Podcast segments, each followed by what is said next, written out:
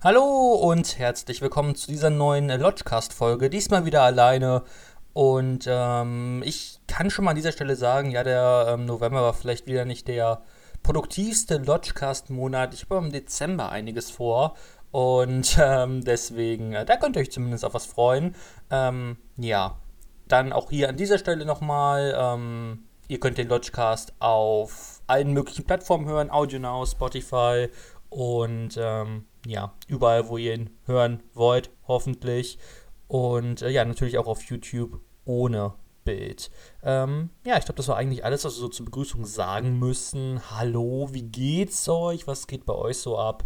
Ähm, ja, was in dieser heutigen Folge geht es darum, was ich für Filme geguckt habe in diesem ähm, November, beziehungsweise ähm, ihr könnt euch vielleicht noch daran erinnern, ich mache mit bei dem Love Amber von Tim Curry und äh, natürlich auch erstmal an Tim ganz liebe Grüße an dieser Stelle.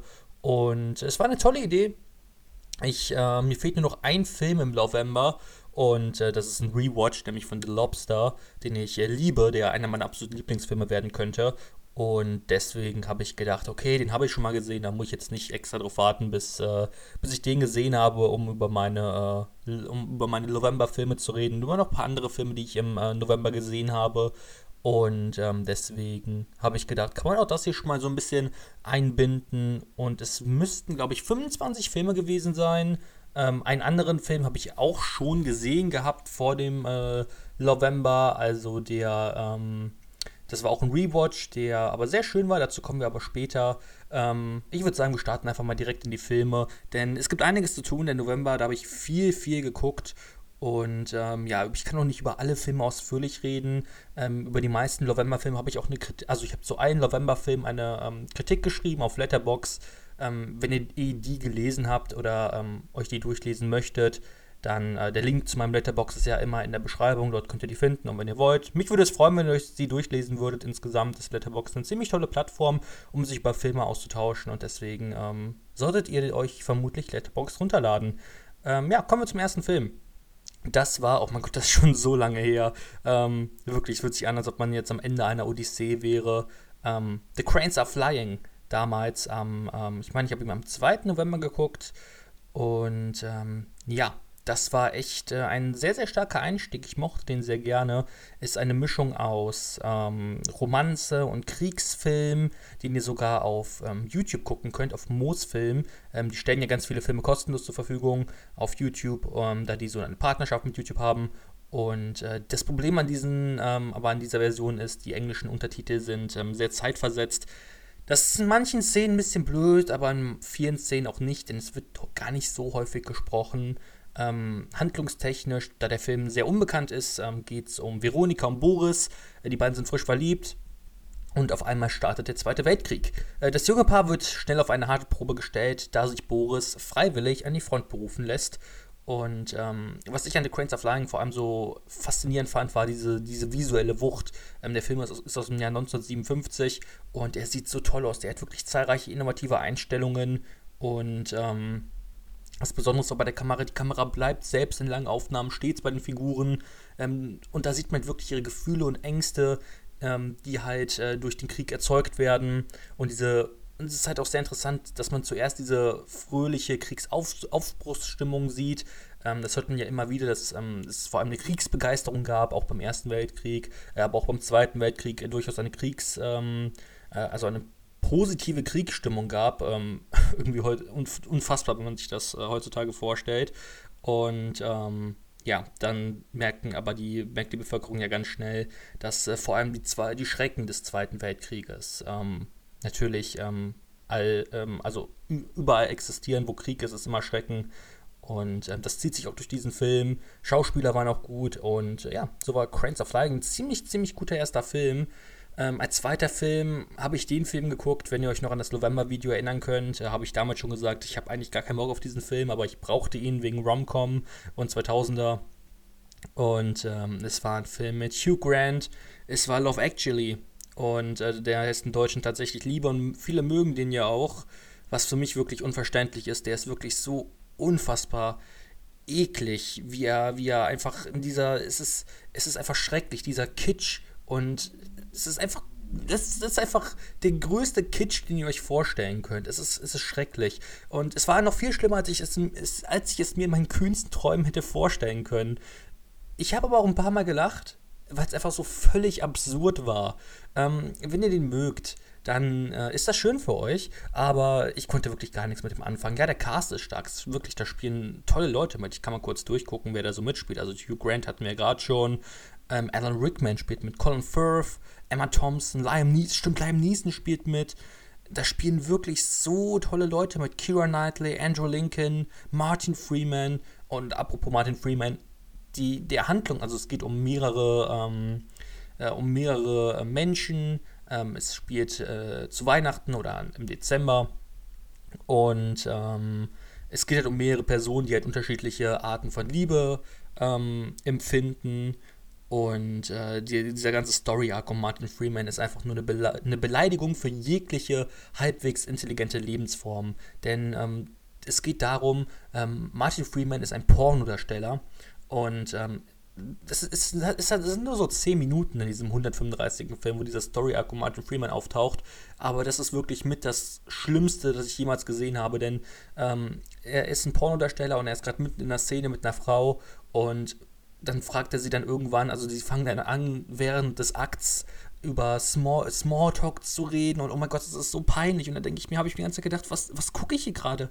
Was gucke ich hier gerade? Und ich habe im selben Monat noch äh, Super Mario Bros. geguckt. Ich, ich, ich weiß, ich springe jetzt ein bisschen, aber den habe ich äh, Ende des Monats gesehen. Aber ich habe im gleichen Monat noch Super Mario Bros. geguckt. Und ich muss sagen, Super Mario Bros. ist auf jeden Fall weniger cringe als tatsächlich Liebe.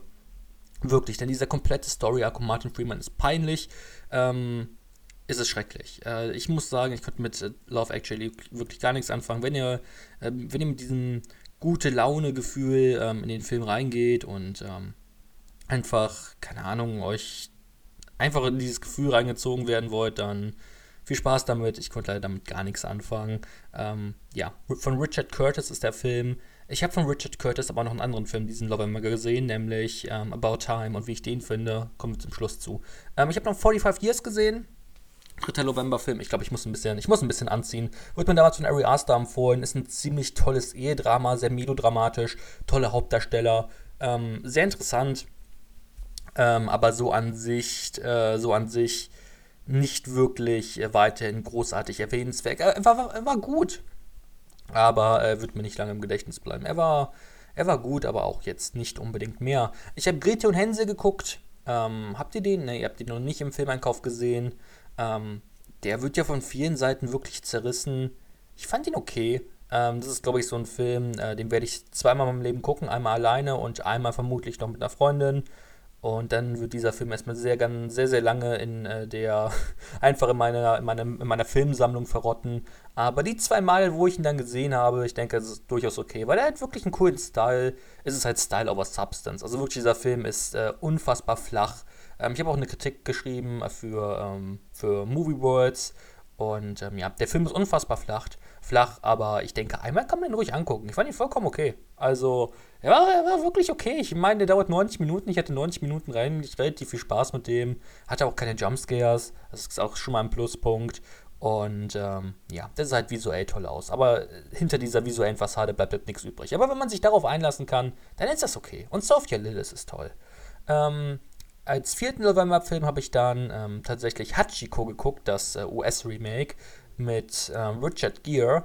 Und ähm, da war ich, ich glaube, ich war noch nie so emotional fertig nach einem Film.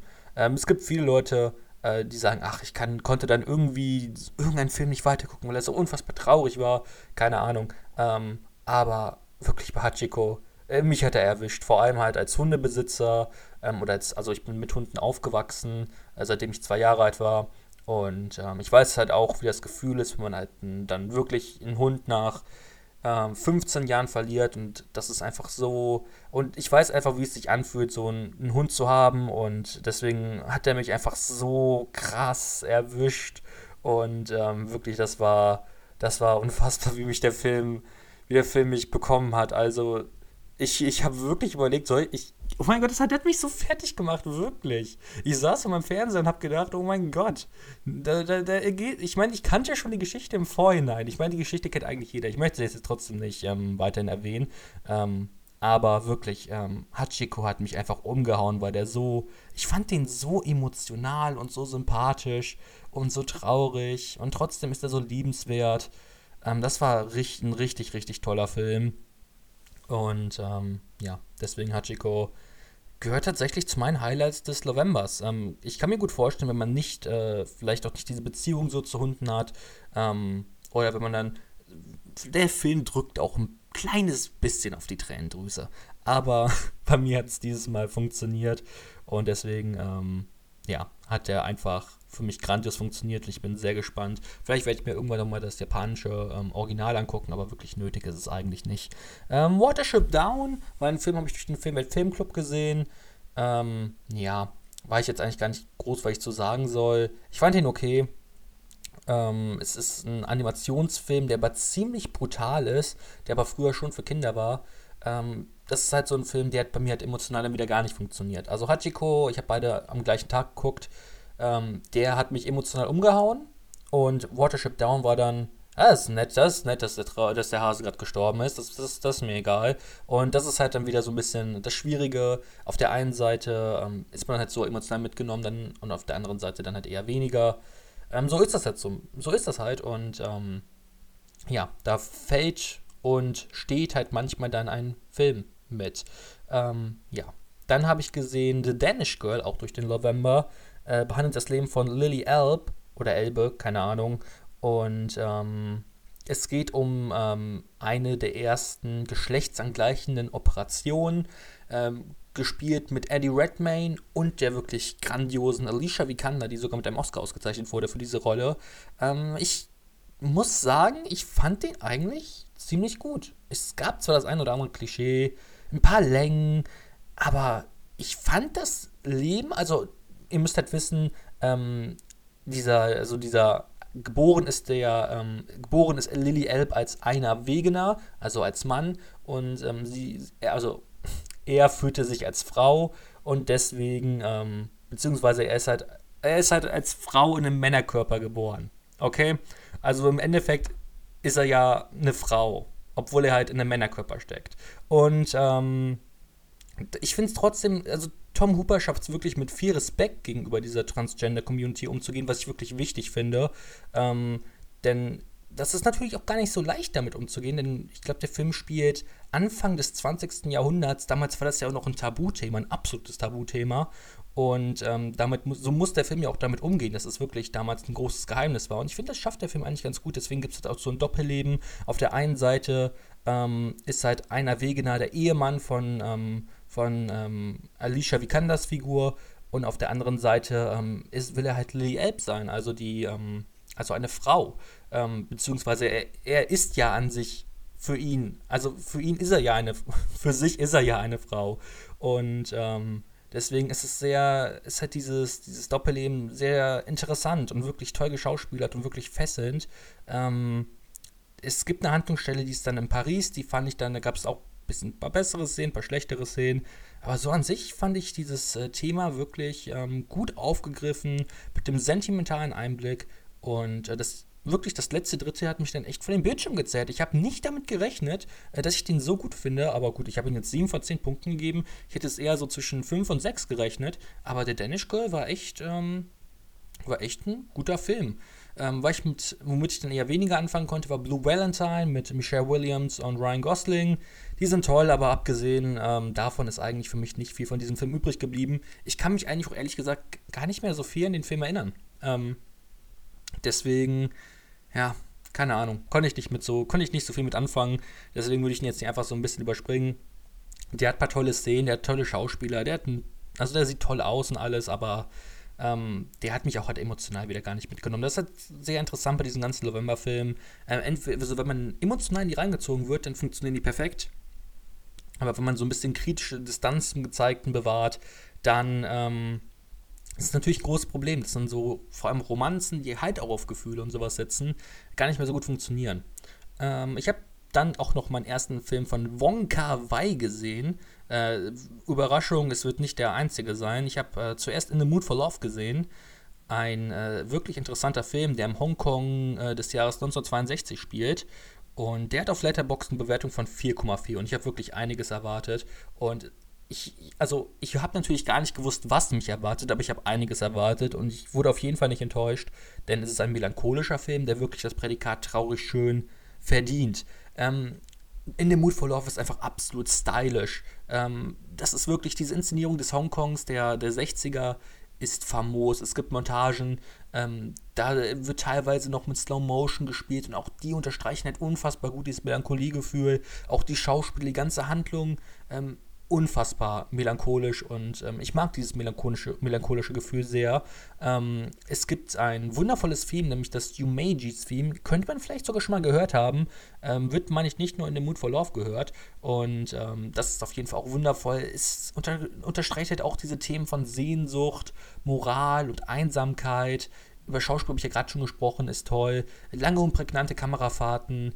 Ähm, vielleicht nicht komplett kurzweilig. Ähm, also der, der, der geht schon schnell vorbei, vielleicht hätten auch 90 Minuten gereicht, keine Ahnung.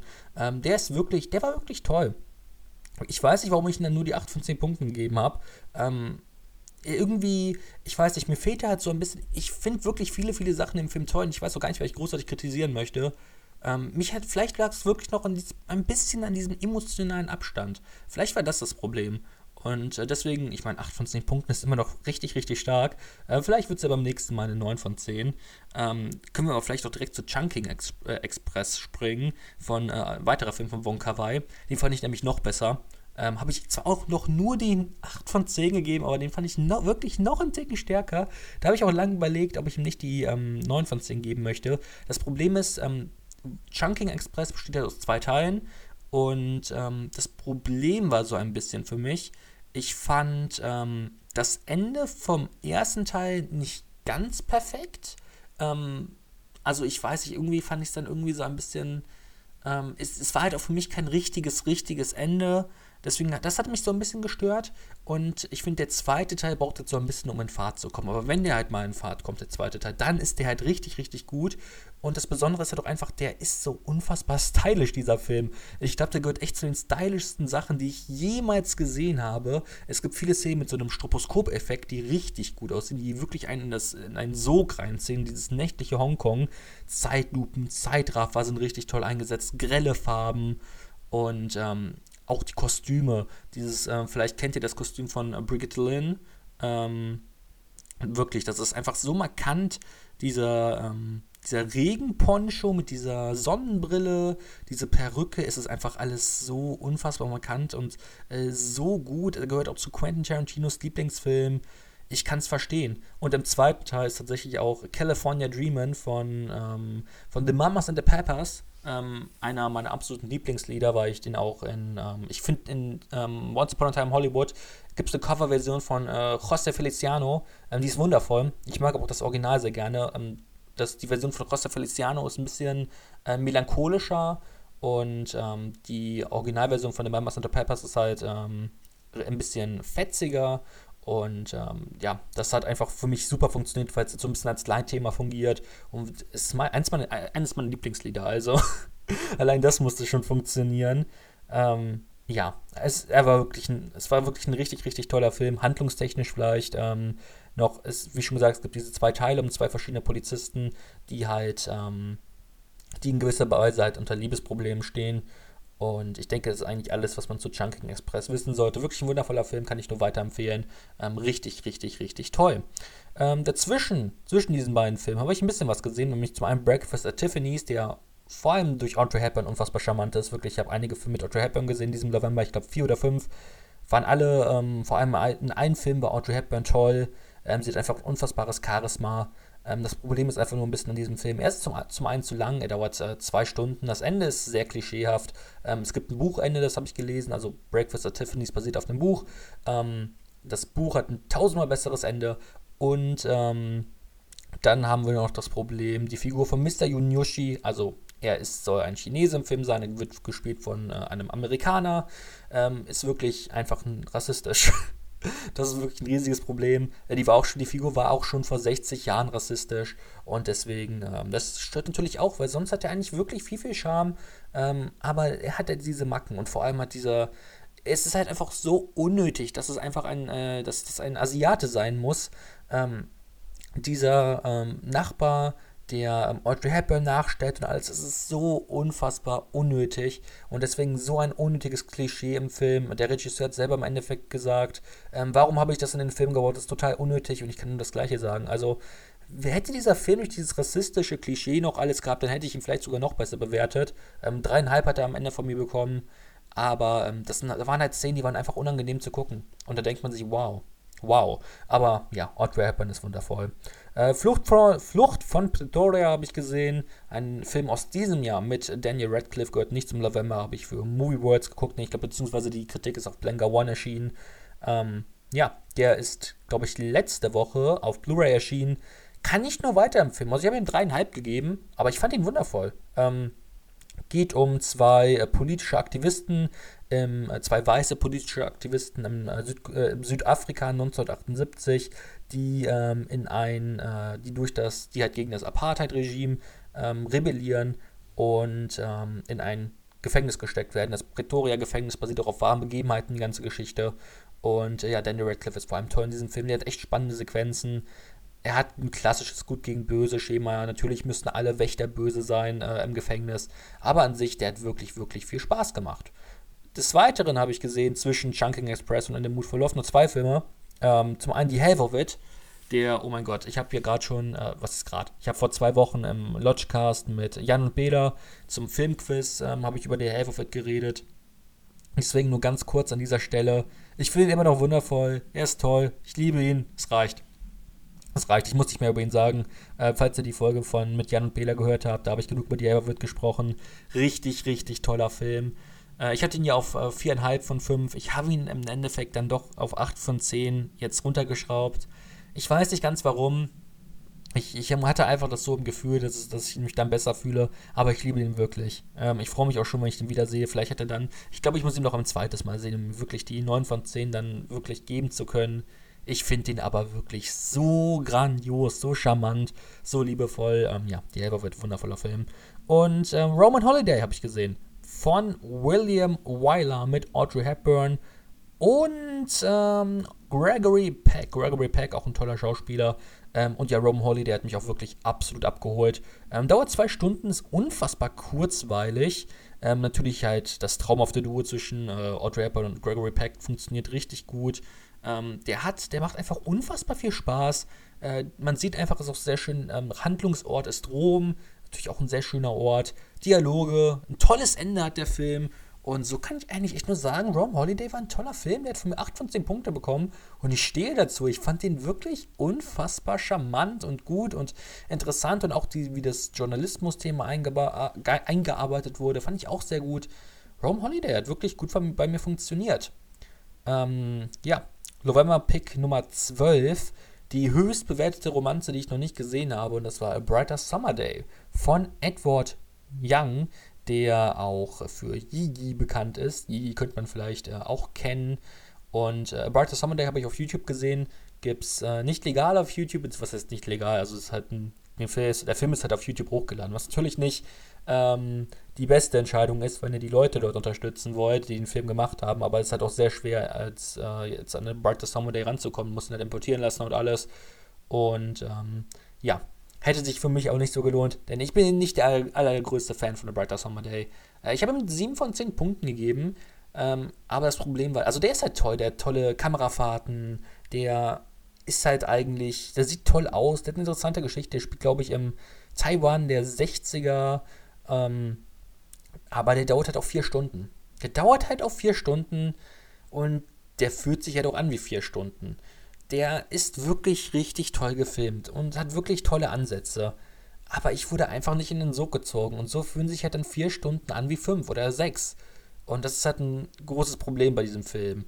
Das, ähm, also ich meine, die Figuren sind komplex und alles. Die ganzen interessanten Verbindungen, also die total interessanten Verbindungen zueinander stehen Aber wenn ein halt die vier Stunden, also wenn man halt über die vier Stunden nicht in so einen Sog gezogen wird, dann ist das halt so ein, bei so einem ruhigen Drama halt ein K.O.-Kriterium. Und so kann ich nur sagen, ich finde Brighter Summer der ja gut. Aber ähm, für mich muss er nicht vier Stunden lang sein. Ich werde vermutlich Gigi bald eine Chance geben. Ich kann noch nicht sagen, ob es im Dezember soweit sein wird. Ähm, ich möchte ihn aber auf jeden Fall bald mal gucken. Der dauert nur drei Stunden, vielleicht komme ich da besser rein. Ähm, aber ich muss sagen, A Brighter Summer Day wirklich ähm, hat bei mir einfach nicht funktioniert. Genauso wie Little Women. Ähm, Little Women, ich habe ihn endlich gesehen. Und ähm, die berühmteste Romanze auf also die populärste Romanze auf Letterbox, die ich noch nicht gesehen habe.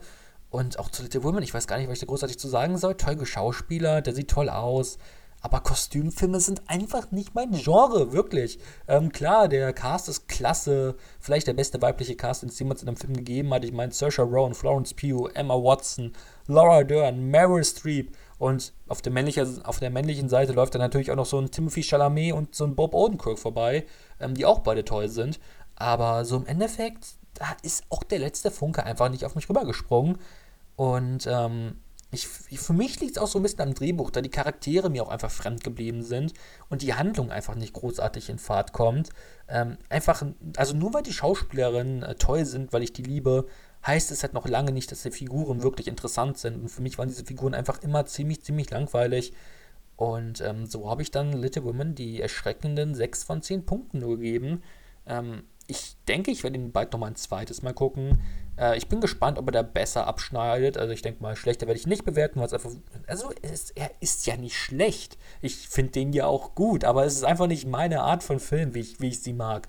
Und deswegen, ähm, ja, hat halt Little Woman dann nur die 6 von 10 Punkte von mir bekommen. Punkten. Punkt. Egal. ähm, ja. Das war halt so ein Problem. Ähm, durch den Filmwelt Filmclub habe ich hab, Filmwelt Filmclub. Oh mein Gott, nach einer halben Stunde merkt man, ähm, da spricht man nicht mehr so flott wie, wie vor 30 Minuten. Ähm, ja, durch den Filmwelt Filmclub habe ich The Commitments gesehen. Ein, ähm, ein Musikfilm, der in äh, jetzt das große in Irland spielt. Und äh, so ein lustiger, lustiger junger Mann möchte eine Band gründen. Eine Jazzband war es, ich meine, es war Jazz. Und ähm, ich muss halt einfach sagen, dieser irische Akzent hat bei mir unfassbar gut funktioniert. Ich fand den wirklich lustig. Die Dialoge sind ruppig und äh, manche Montagen waren auch wirklich lustig. Wirklich, die Commitments, ich hatte gar keine Erwartungen an denen. Wirklich, ich habe mir gedacht, oh mein Gott, soll ich den wirklich gucken? Okay, kaum einer hat den bisher gesehen. Da habe ich gedacht, okay, dann, dann muss ich den jetzt gucken, auch, äh, auch wenn ich wirklich gar keine große Lust auf den habe. Und ich glaube, das war, es war Soul. Es war Soul-Musik. Aber, ähm, ja, ich, ich wurde dann doch irgendwie, irgendwie hat er mich dann gepackt. Und irgendwie hat es voll gut funktioniert. Die Figuren waren sympathisch, die Musik ging dann doch schon gut ins Ohr. Ich würde sie nicht privat hören, aber sie ging wirklich gut ins Ohr. Äh, viele Szenen haben richtig gutes Charisma. Und das war einfach, es waren einfach spaßige zwei Stunden, wirklich, die sind so schnell vorbeigegangen. Und ich habe halt zuerst Little Women geguckt und dann habe ich halt The Commitments geguckt. Und Little Women hat sich halt so ewig lang angefühlt. Und der Commitments war halt, der dauerte halt auch 120 Minuten, meine ich. Ja. Und ähm, der war halt so schnell vorbei, so viel schneller als mit der Little Women. Und da habe ich mir gedacht, vielleicht, vielleicht hat er doch was richtig gemacht, der, der, The Commitments. Also was richtig, richtig, richtig gut. Und ähm, ja, deswegen habe ich dann mir gedacht, okay dann äh, ist es jetzt so. Ähm, ja, ich habe der Herr der Ringe mit meiner Schwester nochmal geguckt im Extended Cut.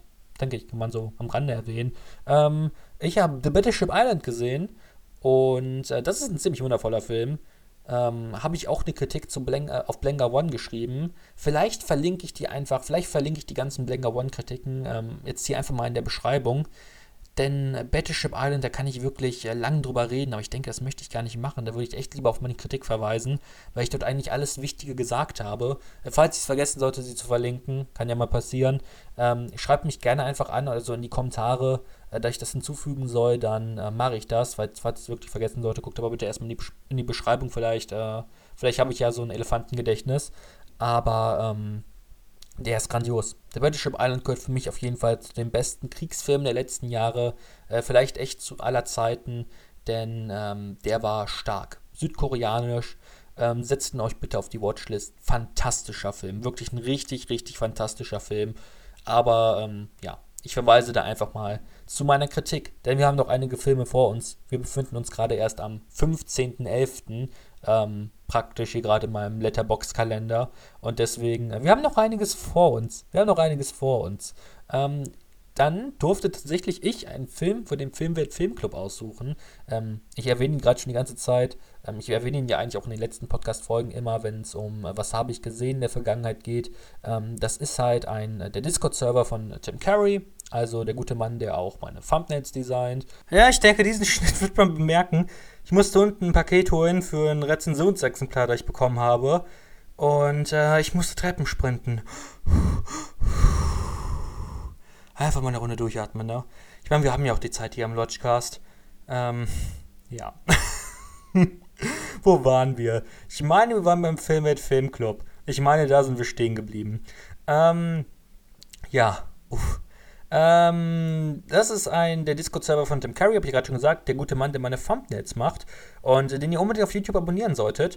Und ähm, ja, dort gibt es halt ein Projekt und äh, das heißt äh, Filmwelt Filmclub und dort ähm, sind, keine Ahnung, eine unbestimmte Anzahl Mitgliedern sind so um die 30 bis 40 Stück und äh, da guckt, wird halt immer ein Film entschieden von jemandem, das äh, wechselt sich jede Woche ab, es gibt eine feste Reihenfolge und äh, nach, oh, ich glaube nach 15 äh, Wochen war ich jetzt endlich dran und ähm, ich habe mich für einen Film entschieden, der auf Amazon Prime ist, beziehungsweise wenn ihr diesen Podcast hört, nicht mehr ähm, auf Amazon Prime ist. Und ähm, das ist sehr schade, aber ich möchte ihn euch trotzdem empfehlen. Und das ist Merry Christmas, Mr. Lawrence. Und das ist ein Film von Nagisa Oshima, ein äh, japanischer Regisseur, den man vielleicht kennen könnte. Und ähm, da spielt David Bowie mit, Tom Conti und äh, Takeshi Kitano. Kennt man äh, natürlich auch, der gute Takeshi Kitano, kam auch in den letzten Notchcast-Folgen äh, immer wieder vor. Und ähm, ja, ähm, wie soll ich diesen Film jetzt beschreiben? Handlungstechnisch befinden wir uns auf Java im Jahr 1942. Äh, Lawrence ist ein britischer Kapitän, äh, Captain, der in äh, einem japanischen Kriegsgefangenenlager den Austausch mit seinen neuen Befehlshabern sucht. Ähm, das Problem ist aber, diese britische Kultur und diese ähm, japanische Kultur ist natürlich sehr unterschiedlich. Und deswegen geraten diese Kulturen aneinander und konfrontieren natürlich. Und äh, es ist einfach sehr interessant, wie es so ein bisschen der, ähm, wie es dieser Kampf der Kulturen ist zwischen den Japanern und den Briten, aber immer auf eine sehr, ähm, durch, durchaus auf eine respektvolle Art und Weise. Natürlich auch mit den Gräueln des Krieges, die werden natürlich auch gezeigt. Ähm, es ist aber nicht so, als ob jetzt die Japaner, nur weil sie jetzt das Kriegsgefangenenlager beherrschen, jetzt unbedingt immer die Bösen sein müssen. Ähm, es wird eigentlich im Film ganz gut zusammengefasst. Ähm, immer die Menschen, die glauben, im Recht zu sein, sind die Bösen. Und natürlich, die ähm, in britischen Kriegsgefangenenlagern wird es natürlich den äh, japanischen Gefangenen auch nicht unbedingt gut gehen. Und das ist eigentlich die Message des Filmes. Ähm, es geht aber auch darum, dass äh, dieser japanische Nation Nationalismus ähm, sehr stark hinterfragt wird. Und ich fand das unfassbar interessant, weil der Film ja von einem japanischen Regisseur ist. Und äh, der hinterfragt einfach seine eigenen Traditionen und Kulturen. Und ähm, im Endeffekt hat er recht damit, denn ähm, es geht ja auch um diesen, dieses japanische Harakiri, also der Selbstmord aus äh, durch Ehebruch, also nicht Ehebruch, Hochzeits, also wegen Hochzeit, sondern wo, also wenn halt praktisch die Ehre, Ehrenbruch, keine Ahnung, wenn halt die Ehre von einem, ähm, also wenn halt die Ehre von einem ähm, ange, angegriffen wird. Also wenn, wenn man halt irgendwas Schlimmes, Blödes getan hat und dann äh, zum Beispiel, keine Ahnung, irgendeine Mission im Krieg verkackt hat und dann äh, muss man Harakiri bestehen, weil man seine Ehre zerstört hat. Und so kann man nur seine Ehre wiederherstellen, indem man diesen traditionellen Selbstmord besteht. Und ähm, ja, das wird halt im Film angegriffen und ich denke, das ist eine ziemlich tolle Sache, denn ähm, das gehört halt eigentlich echt wirklich nicht ins 20. Jahrhundert.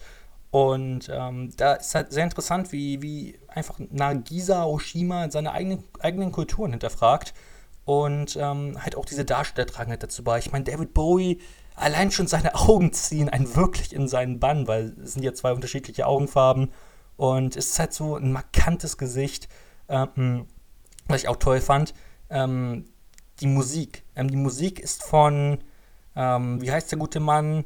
Sakamoto. Sehe ich hier auch noch irgendwo sein Ryo, Ryoichi Sakamoto. Und er spielt tatsächlich den, ähm, er spielt tatsächlich den, ähm, den, ja, den Anführer des Kriegsgefangenenlagers, den General des Kriegsgefangenenlagers. Und ähm, er ist tatsächlich wie David Bowie halt eigentlich auch Musiker. Und er hat, er hat sich halt dazu entschieden, dass er halt auch für den Film äh, gleichzeitig die Filmmusik macht. Und die ist halt so unfassbar schön, wirklich. Die läuft bei mir in Dauerschleife. Ich finde die richtig, richtig toll. Ist mit Synthes äh, Synthesizern, also passt vielleicht gar nicht immer so auf den ersten Blick, aber sie ist einfach so toll und passt doch irgendwie in den Film. Wirklich richtig gut gemacht. Und Takeshi Kitano ähm, schwebt irgendwo zwischen Bestie und naiver Niedlichkeit. Und ähm, ja, es ist einfach ein richtig, richtig toller Film, der, ähm, der einen zum Nachdenken anregt, der wirklich, ähm, der, der, sehr lang ist. Also ich muss das schon zugestehen, ähm, mit 100, also der dauert nur 120 Minuten, der ist durchaus in manchen Stellen langatmig. Ähm, aber ich muss sagen, die Dialoge und die Figuren, äh, die holen es wieder raus. Action gibt es praktisch gar keine. Und ähm, es ist halt so ein, ein vollkommen anderer Ansatz von Kriegsfilmen. Das finde ich einfach toll. Und ähm, deswegen finde ich Mr. Merry Christmas, Mr. Lawrence halt auch so toll. Ich finde es wirklich einen ähm, richtig, richtig guten Film. Und ich freue mich, dass er ähm, auch im Filmclub ähm, sehr, mit sehr viel Anklang aufgenommen wurde. Ähm, aber halt auch ähm, es durchaus Kritik gab, die absolut nachvollziehbar ist. Ich denke, wenn man sich eben nicht auf die Figuren und sowas einlassen kann, äh, dann darf man den Film auch gerne kritisieren. Und äh, dann kann ich auch verstehen, ob man den wirklich als langatmig empfindet. Aber ähm, es freut mich natürlich auch, wenn die Leute, dass viele Leute den Film genauso toll fanden wie ich, beziehungsweise noch toller. Und ähm, deswegen auch an dieser Stelle mal vielen, vielen Dank an jeden Einzelnen, der, der, Merry Christmas Mr. Lawrence geguckt hat, egal wie er ihn bewertet hat. Ähm, ich habe jede Kritik gerne gelesen, ich habe jede Kritik gelesen und ähm, ja, freut mich einfach richtig, richtig äh, zu sehen, dass ähm, ja, manche einfach eine gute Zeit hatten. Ähm, machen wir weiter mit einem Lovember-Film. Und das ist 500 Days of Summer, den ja auch richtig viele toll finden, mit ähm, Joseph Gordon-Levitt und Zoe Deschanel. Und der war eigentlich auch ganz cool. Es gibt manche Stellen, die fand ich sehr deplatziert. Äh, zum Beispiel um die zwei besten Freunde von der Hauptfigur. Die Story hat mich nicht komplett in ihren Bann gezogen, aber der ist wirklich durchaus charmant. Er hat wirklich, äh, ich denke, viele kennen vielleicht diese Zeichentrickanteile. Ähm, die sind ja auch sehr bekannt äh, äh im Film. Ähm, das war eigentlich auch ganz cool. Es ist kein Film, der mir lange im Gedicht, äh, Gedächtnis bleiben wird, aber auf jeden Fall für den November hat er ziemlich gut reingepasst. Ähm, ja, die nächste Schande meiner Seite, von meiner Seite ist Brokeback Mountain. Ja, das Problem war bei Brokeback Mountain, das war wieder so ein Film, da wurde ich einfach nicht richtig ähm, reingezogen. Das war wieder, ich weiß nicht, ich kann absolut, absolut, ähm, ich respektiere diesen Film für alles, was er ist, aber es war ein bisschen das Problem wie bei Little Women. Ich wurde einfach nicht in die Figuren, in deren Probleme und ähm, in das Gefühl hineingezogen. Und das ist halt ein riesiges Problem. Wirklich, ich respektiere diesen Film. Ich, die Darsteller sind toll. Der sieht toll aus. Aber im Endeffekt war ich emotional nicht berührt genug, um dem mehr als 6 von 10 Punkten zu geben. Und das war sehr, sehr schade. Ich habe mir wirklich ein bisschen mehr erwartet. Aber ich denke auch dort ist vielleicht irgendwann mal ein Rewatch fällig und äh, den sollte ich auch auf jeden Fall ähm, ja, machen. Äh, ja, kommen wir zum Rewatch des, äh, des Novembers, beziehungsweise jetzt abgesehen von The Lobster, der mir ja noch fehlt, äh, habe ich noch einen weiteren Film gesehen, den ich schon vorher mal gesehen habe. Und ähm, jetzt nach dieser Sichtung kann ich auf jeden Fall sagen, er wird zu meinem absoluten Lieblingsfilm gehören. Und das ist Kino Paradiso, beziehungsweise Cinema Paradiso. Und ähm, zu Cinema Paradiso will ich eigentlich gar nicht so viel sagen, denn ich habe mich schon extrem schwer getan, ähm, eine Kritik ähm, zum November zu verfassen, denn ähm, es ist wirklich schwer, wenn man einen Film liebt, wirklich ähm, Worte zu finden, die dem gerecht werden. Und äh, beim, bei Cinema Paradiso habe ich mich echt richtig, richtig schwer getan. Und deswegen Weiß ich nicht. Ich glaube, da würde ich mich besser fühlen. Ich würde auf meine Kritik des Novembers verweisen. Äh, ich glaube, dort habe ich alles zusammengefasst, wie ich diesen Film, wie toll ich diesen Film finde. Vor allem, wie toll ich die Musik von Ennio Morricone finde. Und ähm, ja, ich glaube, dieser Film ist einfach, dieser Film ist halt so unfassbar viel. Er ist eine Romanze zwischen, ähm, zwischen natürlich auch zwischen zwei Menschen, aber halt auch zwischen, ähm, zwischen Kino und Zuschauer, zwischen Film und Kino. Ähm, dieser Film beschreibt für mich einfach perfekt diese Leidenschaft nach Film, nach Kino, diese Magie, einfach diese, diese, dieses, diese pure Liebe nach dem Kino. Und wenn man mich fragen würde, ähm, wieso man, wieso es wichtig ist, immer noch ins Kino zu gehen, dann würde ich sagen, guck dir einfach einmal Cinema Paradiso an und sag mir danach, dass du, ähm, dass, es, dass es nicht schlimm ist, dass ähm, Kinos in der, also dass Kinos jetzt durch die Corona-Krise schließen müssen, ähm, ich denke, nach Cinema Paradiso wird niemand mehr so einen Satz sagen, weil man dadurch erst eigentlich wirklich versteht, ähm, über diesen Film, der wirklich über mehrere Jahrzehnte erzählt, ähm, wie toll das Kino ist, wie wichtig das Kino ist und ähm, inwiefern das einfach auch ähm, Menschen zusammenbringen kann. Und ja, Cinema Paradiso ist einfach genau dieses Gefühl. Ähm, es ist einfach für mich echt einer der besten Filme aller Zeiten und ähm, ja, ich, ich freue mich schon auf jedes Mal wieder den zu sehen.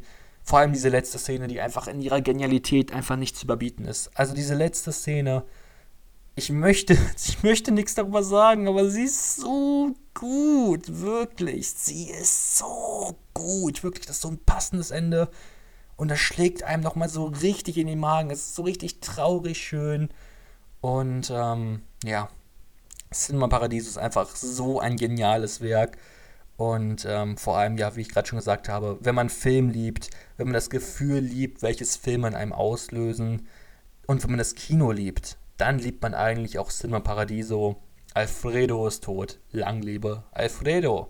Äh, machen wir weiter mit The Man Standing Next. Aus dem Jahr 2020, ein südkoreanischer Film ähm, mit Lee Byung-hun, den man vielleicht kennen könnte, wenn man sich für südkoreanische Filme interessiert. Spielt auch in I Saw the Devil, den, ähm, ich nenne, der Gute, der Gute von I Saw the Devil, ähm, spielt auch The Good, The Bad, The Weird mit, spielt in Better Speed Live mit, in Joint Security Area, richtig tolle Filme. Und The Man's in the Next, also auch ziemlich toll drin. Das, liegt, das Problem des Films ist aber, er ist unfassbar langweilig und langatmig und deswegen konnte ich mit dem leider nicht so viel anfangen.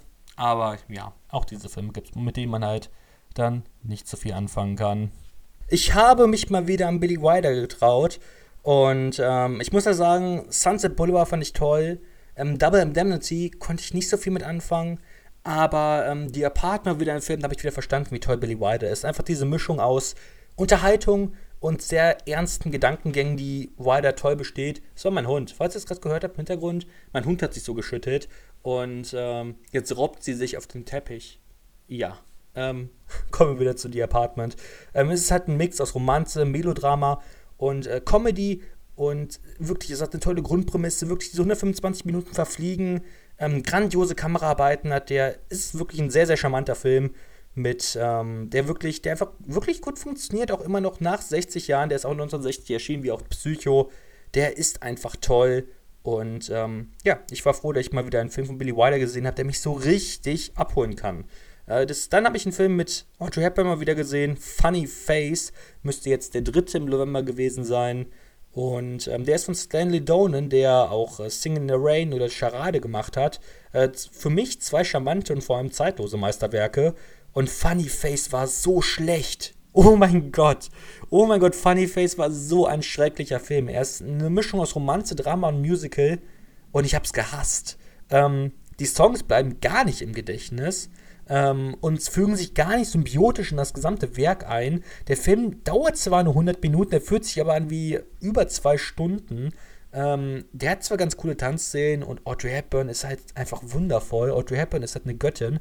Ähm, der hat auch einen netten, sympathischen 50er-Charme, aber insgesamt, der ist halt überhaupt nichts Besonderes, ist langweilig und im Endeffekt interessiert mich auch Mode und Mode nicht so wirklich genug, um mir dort ein Musical drüber anzugucken. Und deswegen, ja, hat der leider nicht so gut funktioniert.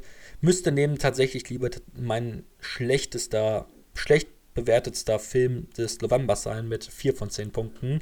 Ähm, dann habe ich einen weiteren Film mit ähm, Billy Wilder gesehen. Ich hatte ein Audrey Hepburn Doppelfeature halt mit Funny Face und Sabrina. Und Sabrina hat an die Apartment nicht nur angeschlossen, sondern auch übertroffen. Äh, bei Sabrina habe ich tatsächlich überlegt, ob es mein erster Film ist von Billy Wilder, dem ich 9 von 10 Punkten gebe. Noch nicht gemacht, wird im Rewatch sicherlich soweit sein. Ich fand ihn toll. Ich fand den so toll. Es liegt halt vor allem an Audrey Hepburn wieder. Oh, um Audrey Hepburn ist einfach so genial. In allen Filmen, die es gibt, ist Audrey Hepburn toll. Billy Wilder ist aber auch toll, weil er einfach ein inszenatorisches Genie ist. Man merkt halt einfach, dass er ein inszenatorisches Genie ist er weiß genau, wie lange die Kamera sich drehen muss, wie die Darsteller schauspielern müssen. In Sachen Stilistik gibt es wirklich nur wenige Regisseure, wo ich sagen würde, die wirklich jemals auf seinem Niveau waren. Und auch dieser Film besteht den Spagat zwischen Ernsthaftigkeit und Komödie, ähm, hat genauso wie bei The Apartment, obwohl Sabrina sicherlich einen deutlich größeren Com Comedy-Anteil hat und weniger gesellschaftskritisch ist.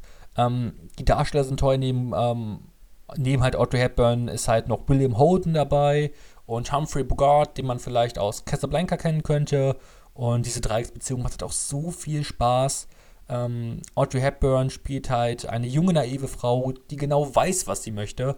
Oder eben auch nicht. Bogart spielt ähm, wie in Casablanca eine. Ist einfach eine schauspielerische Wucht. Ist einfach ein richtig, richtig cooler Mann.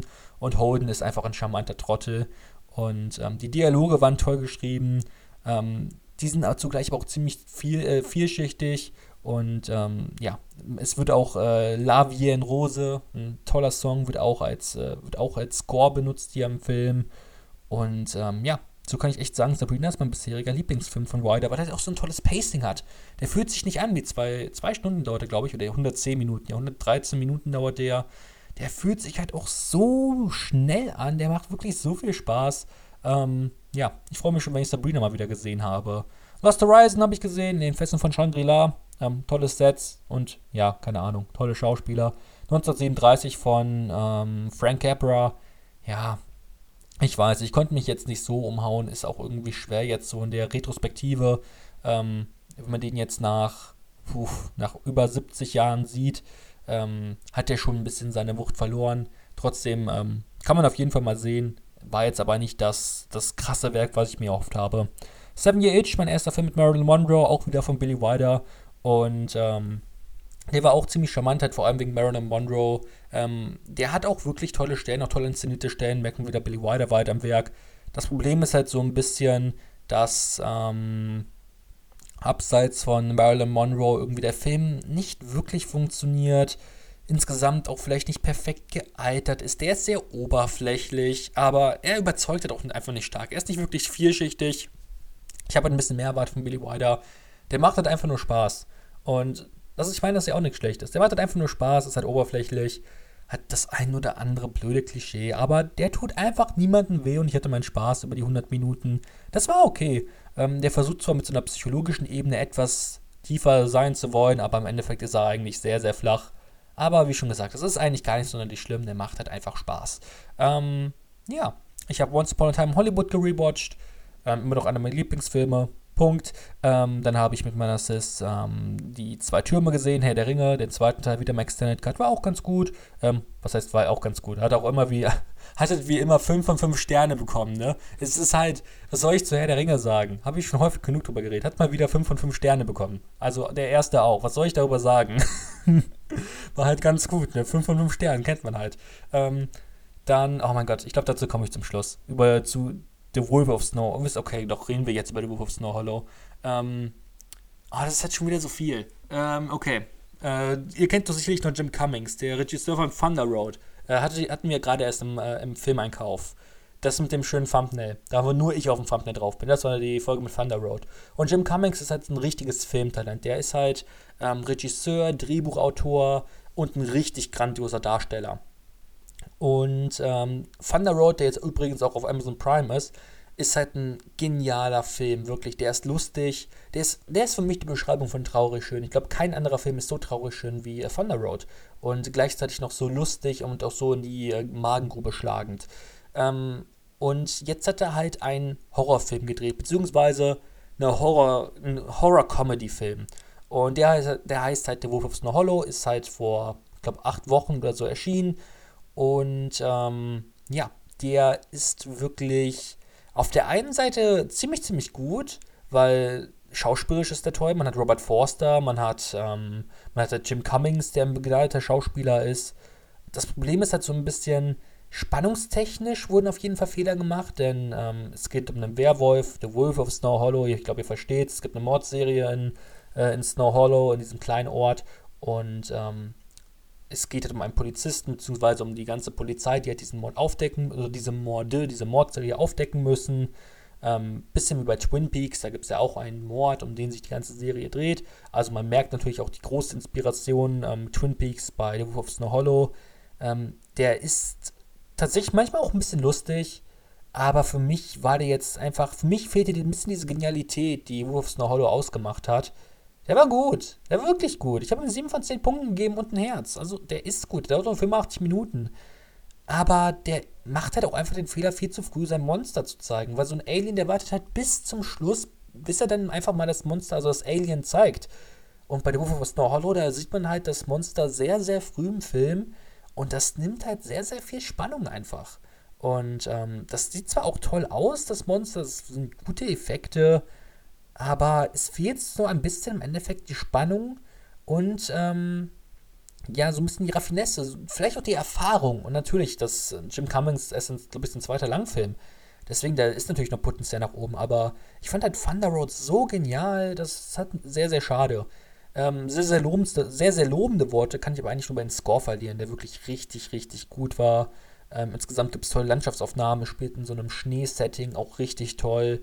Ähm, der hat aber auch drehbuchtechnisch wirklich ähm, Ende des zweiten Aktes gibt es eine Szene, die so billig inszeniert ist. Das habe ich nicht von Jim, Jim Cummings erwartet, dass die so schlecht inszeniert ist.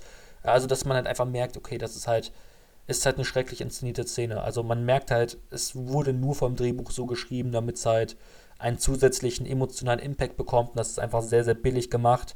Sehr schade, denn ähm, ich habe eigentlich sehr, sehr große, ähm, ich hatte sehr, sehr große Erwartungen bei dem Film. Und der ist ja auch wirklich per se nicht schlecht. Der ist ja auch, der, der hat von mir ein gut bekommen. Also 7 von 10 Punkten ist jetzt wirklich nicht schlecht, aber ich habe halt so viel mehr erwartet noch irgendwie. Das ist halt das immer das Problem mit der Erwartungshaltung. Ähm, ich habe halt mir erhofft, dass er noch ein bisschen stärker ist. Ähm, gleich kann ich auch ein bisschen über The Children's Hour sagen mit Audrey Hepburn und äh, Shirley MacLaine, die auch in The Apartment schon toll war. Ähm, ist sehr, sehr wichtig, auch damals für die Zeit gewesen, denke ich. Aber das Problem ist, der hat mich halt auch emotional gar nicht bekommen und deswegen ist das Endresultat nicht wirklich bei mir aufgegangen. Auch nur 6 von 10 Punkte, wie auch schon ähm, Brokeback Mountain oder Little Woman. Ähm, das sind einfach Filme, da sitze ich auf den äh, zweiten, auf den Rewatch. True Romance hat auch Spaß gemacht, aber war irgendwie auch nicht so viel mehr. Klar, das Drehbuch und die, die, die Dialoge waren toll, die Figuren waren skurril. Ähm, bei manchen Darstellern war es auch so ein bisschen möchte gern Coolness. Und ähm, ja, das waren einfach so alles Probleme, die ich halt mit dem True Romance hatte. Und ähm, ich hatte zwar Spaß, trotzdem war er nicht wirklich kurzweilig. Also der, der hatte schon gute Szenen, aber ich finde vor allem, wenn es dann Richtung LA geht, ist der auch, nimmt so ein bisschen der Spaß ab und es kommt so ein bisschen Langatmigkeit in dem Film. Man merkt halt auch, dass er nicht von Tarantino gedreht wurde, sondern von Tony Scott war das, meine ich. Und da merkt man halt so ein bisschen, dass halt auch das, dieses Mastermind Tarantino vielleicht einfach fehlt. Ähm, dass das dass wirklich nur Tarantino vielleicht auch richtig gut seine Drehbücher ähm, inszenieren kann. Abseits natürlich von, ähm, wie heißt der gute Film, From Dust Till Dawn. Ähm, das ist wirklich ein Film, Tarantino-Drehbuch, äh, Regie Robert, äh, Robert Rodriguez und bei dem funktioniert trotzdem einfach alles. Und deswegen, ähm, es gibt halt trotzdem diese Filme, wo das Tarantino-Drehbuch wirklich gut funktioniert, obwohl Tarantino nicht Regie führt, ist aber eher seltener für mich der Fall. Für mich muss wirklich ähm, Tarantino eigentlich beides machen. Regie und Drehbuch, damit es wirklich ein richtig, richtig geiler Film wird. Vergangene Woche war auch das Project K, da werden verschiedene koreanische Filme gezeigt, ähm, kostenlos. Äh, ich hoffe, ihr habt mitgemacht, waren tolle Filme dabei. Und ähm, so habe ich Secret Reunion geguckt, der erste Film von, ich glaube nicht der erste Film, sondern der zweite Film, aber der erste Film, den ich von Young Hoon gesehen habe. Der hat auch äh, Taxi Driver gemacht, den ich ähm, auch durch das Festival gesehen habe, beziehungsweise aber jetzt noch nicht gesehen habe. Ich werde ihn durch das Festival sehen, aber ich habe ihn noch nicht gesehen, weil ich diesen Lodgecast davor aufnehme. Aber ähm, ich denke, wenn ich den Taxi Driver gesehen habe, wird das vielleicht dann noch als Nachtrag in der nächsten, ähm, im nächsten, was habe ich im Monat, bla bla bla. Also was habe ich im Dezember gesehen, nachgetragen, obwohl ich ihn nicht im Dezember gesehen habe. Ich, habe ihn, ich sehe ihn noch im November, ich habe ihn aber noch nicht gesehen, ich werde ihn aber sehen und wenn er toll ist, dann werde ich das sicherlich nochmal erwähnen. Äh, Secret Union habe ich vor allem gesehen, weil halt auch ähm, Song Kang-ho mitspielt, der zu meinen Lieblingsdarstellern gehört. Und ähm, der ist wirklich, also Secret Reunion ist kein perfekter Film, bei weitem nicht. Aber der macht so viel Spaß. Wirklich. Ähm, wirklich, der hat manche wirklich depla deplatzierte Szenen, ähm, wo man sich wirklich fragt, warum, was passiert hier gerade. Aber im Endeffekt ist der wirklich gut, ähm, da der einfach so sympathisch ist. Ähm, es ist halt so ein bisschen wie bei Gen Security Area. Da geht es auch darum, dass, ähm, dass halt dieses Länderproblem zwischen Nord- und Südkorea wird ähm, angeprangert. Ähm, und es wird halt auch vor allem Nordkorea verständlicherweise und aus richtigen Gründen angeprangert. Es wird aber nicht mit einem, mit einem einseitigen Blick gemacht, dass alle Nordkoreaner böse sein müssen, sondern es wird mit einem erwachsenen Blick drauf geguckt, dass natürlich nur das Regime das Problem ist, das nordkoreanische Regime und nicht die Einwohner Nordkoreas. Und äh, es wird tatsächlich an manchen Stellen auch das eigene Land so ein bisschen hinterfragt, äh, was natürlich auch wichtig ist, denn ähm, egal wie böse Länder auch sein mögen. Ähm, es gibt ja in vielen Gründen auch immer noch, ein, oder bei, es gibt ja sehr, sehr häufig auch immer noch einen bestimmten Grund dafür oder ja, keine Ahnung. Es, ich meine, jedes Land, jede Länder haben ja irgendwie ihre Geschichte und Nord- und Südkorea, Südkorea haben ja auch ihre Geschichte, warum sie so sind, wie sie sind und ja, denke ich, da ist es auch wichtig, dann so ein bisschen das eigene Land, dass man nicht einfach nur wie bei Flucht von Pretoria sagt, okay, alle Person A ist böse und Person B ist gut, sondern vielleicht auch sagt, okay, Person A ähm, hat vielleicht falsche, keine Ahnung, im Unterricht nicht aufgepasst und war, ist deswegen vielleicht nicht die tollste Person. Person B ist, ähm, keine Ahnung, irgendwas. P. Er ist halt B. Keiner mag B. Aber ich hoffe, ihr versteht, worauf ich hinaus möchte. Und ähm, ich rede jetzt schon hier eine Stunde über Film, okay? Irgendwann, irgendwann geht doch einem der Kopf einfach aus. Ähm, ja, und Secret Union war einfach spaßig und hat Spaß gemacht. Aber er ist jetzt kein großartig tief, tief, tieferer Film. Er hat jetzt keine großartig tiefere Message, außer, hey, nicht alle Nordkoreaner sind böse. Also, sei nicht immer so böse. Ähm, ja. Kommen wir noch zu Lolita. Werde ich nicht so viel drüber sagen, aber ich liebe ihn. Ich liebe Lolita, ist ein toller Film, Stanley Kubrick. Habe mich sehr darüber gefreut, dass ich den so toll fand. Die 150 Minuten sind sowas von verflogen. Sehr charmant, sehr toll toller äh, 60s-Charme. Und ähm, ja, ist halt Stanley Kubrick, ne? Was soll ich zu diesem Film sagen? Halt wirklich darstellerisch, äh, Drehbuch ähm, ist genial, ähm, die Inszenierung ist famos und deswegen Lolita, ein ganz, ganz toller Film, den ich nur dringend, dringend weiterempfehlen kann. The Face Reader, weiterer Film von Song Kang-ho, den ich durch Project K gesehen habe, ähm, durch dieses Festival, südkoreanische Festival. Ähm, die erste Hälfte war grandios, weil dort Song Kang-ho wirklich skurril ist. In der zweiten Hälfte nimmt Song Kang-ho irgendwie eine merkwürdige Entwicklung zu. Das Drehbuch ist irgendwie merkwürdiger. Dieses, dieser skurrile Song Kang-ho wird durch den ernsten Song Kang-ho ersetzt. Und es wirkt einfach nicht, überhaupt nicht symbiotisch. Und nee, nee. Die erste Hälfte von The Face Reader war wirklich, wirklich gut. Und die zweite Hälfte nimmt dann stetig ab. Und äh, es ist halt sehr schade, weil der Film dauert 140 Minuten. So ist halt nur eine Hälfte richtig, richtig gut und die andere nicht schlecht, aber halt eben auch nicht so gut wie die erste. About Time habe ich gesehen, wie es schon gesagt, schließen wir den Kreis mit Richard Curtis, der auch tatsächlich Liebe gemacht hat, ähm, den wir am Anfang des Videos des Lodgecasts besprochen haben. Ähm, About Time war besser, aber für mich immer noch nicht gut, weil ich einfach mein Problem mit, mit so relativ klassischen Romanzen, die selbst hier jetzt mit einer netten, frischen Idee aufgepeppt wurde, aber im Endeffekt eine klassische Romanze bleibt. Ähm, der besitzt halt der besitzt halt so unfassbar dumme Momente. Also er hat diese Zeitreisethematik und ähm, dadurch werden auch ein paar nette Szenen erzeugt. Aber es gibt halt auch so bescheuerte Momente, wo ich mich gefragt habe, ob es nicht einfach viel zu viel ausgereizt wurde, dieses ganze Thema. Ähm, die Dialoge sind einfach teilweise, also die Dialoge sind manchmal wirklich okay, aber in so manchen Stellen waren die auch so bescheuert dass ich mich gedacht habe, was, was passiert hier gerade? Gerade vor fünf Minuten waren die Dialoge doch eigentlich noch ganz okay und dann, und dann werden sie richtig grausam. Ähm, ja, vieles wirkt doch einfach ein bisschen gekünstelt. Es war einfach nicht meine Art von Film. Auch wieder emotional wurde ich nicht mitgenommen. Nein, die Vater- und Sohn-Story hat bei mir nicht funktioniert. Und ähm, ja, ich, ich möchte eigentlich gar nicht so böse über, über uh, About Time reden, denn ich fand ihn eigentlich äh, wirklich okay. Ich meine, zweieinhalb von fünf sieht jetzt immer so ein bisschen scheiße aus, aber ich fand ihn wirklich nicht schlecht. Ich freue mich, dass er mir empfohlen wurde. Ähm, denn, also der hatte ein paar interessante Momente. Der war aber auch so unfassbar lang. Oh mein Gott, der dauert nur 120 Minuten. Und wäre der 90 Minuten lang gewesen, dann wäre es perfekt gewesen, glaube ich. Also nach, ich hatte nach 80 Minuten noch nicht das Gefühl, nein, es war früher. Ich glaube, es, es war so nach 70 Minuten, habe ich gedacht, hm, okay, jetzt kann es auch langsam enden. Dann habe ich ähm, habe ich meinen PlayStation-Controller angemacht und hab, hab, äh, wollte mal sehen, wie lange der noch dauert. Und dauert jetzt sicherlich nur noch 20 Minuten oder so, dann kommt er noch zu einem guten Abschluss. Vielleicht noch Abspannen äh, mit eingerechnet, ja, kommen wir so auf ja, noch 15 bis 20 Minuten, dann ist es gut. Und dann sehe ich da einfach noch 50 Minuten. Ich denke mir, nein, nein, nein, bitte nicht. Bitte nicht, geh doch zu Ende. Warum bist du so lang? Und ähm, ja, das war irgendwie er hatte gute Seiten, er hatte schlechte Seiten. Die guten Seiten waren vor allem die von Margot Robbie. Oh! Ja, Margot Robbie ist wundervoll in diesem Film. Aber Margot Robbie ist auch immer wundervoll. Immer wenn ich sie sehe, muss ich lächeln. Und ähm, ja, einfach tolle Schauspielerin. So, der vorletzte Film für diesen, für diesen Lodgecast. Oh mein Gott, seid ihr auch fertig? Wir haben wirklich über viele Filme gesprochen. Ähm, ja, das ist Waves. Waves ist auch in zwei Teile geteilt, fällt mir gerade so auf. Und wieder finde ich den ersten Teil überragend. Wirklich, der erste Teil von Waves ist so fantastisch, so richtig elektrisierend. Die ersten Minuten sind, hat, haben so einen richtigen äh, Wiedererkennungswert. Ähm, es ist einfach so eine begeisternde Mischung aus toller Musik, viel Stil, brachiam Sounddesign und hypnotisierenden und dynamischen Kamerafahrten. Und der zweite Teil ist halt, also der erste Teil ist halt auf so auf Spannung angesetzt und der zweite Teil ist halt eher so auf ähm, Emotionen ausgesetzt. Und ähm, ja, ich glaube, ihr könnt euch denken, was bei mir besser funktioniert hat, nämlich der Teil mit der Spannung. Und ähm, ich muss sagen, der zweite Teil startet wirklich gut und startet interessant und ähm, startet eigentlich mit einer wirklich interessanten ähm, Prämisse. Aber aus der wird irgendwie nichts gemacht und wird eine Romanze daraus, die ich gar nicht gefühlt habe.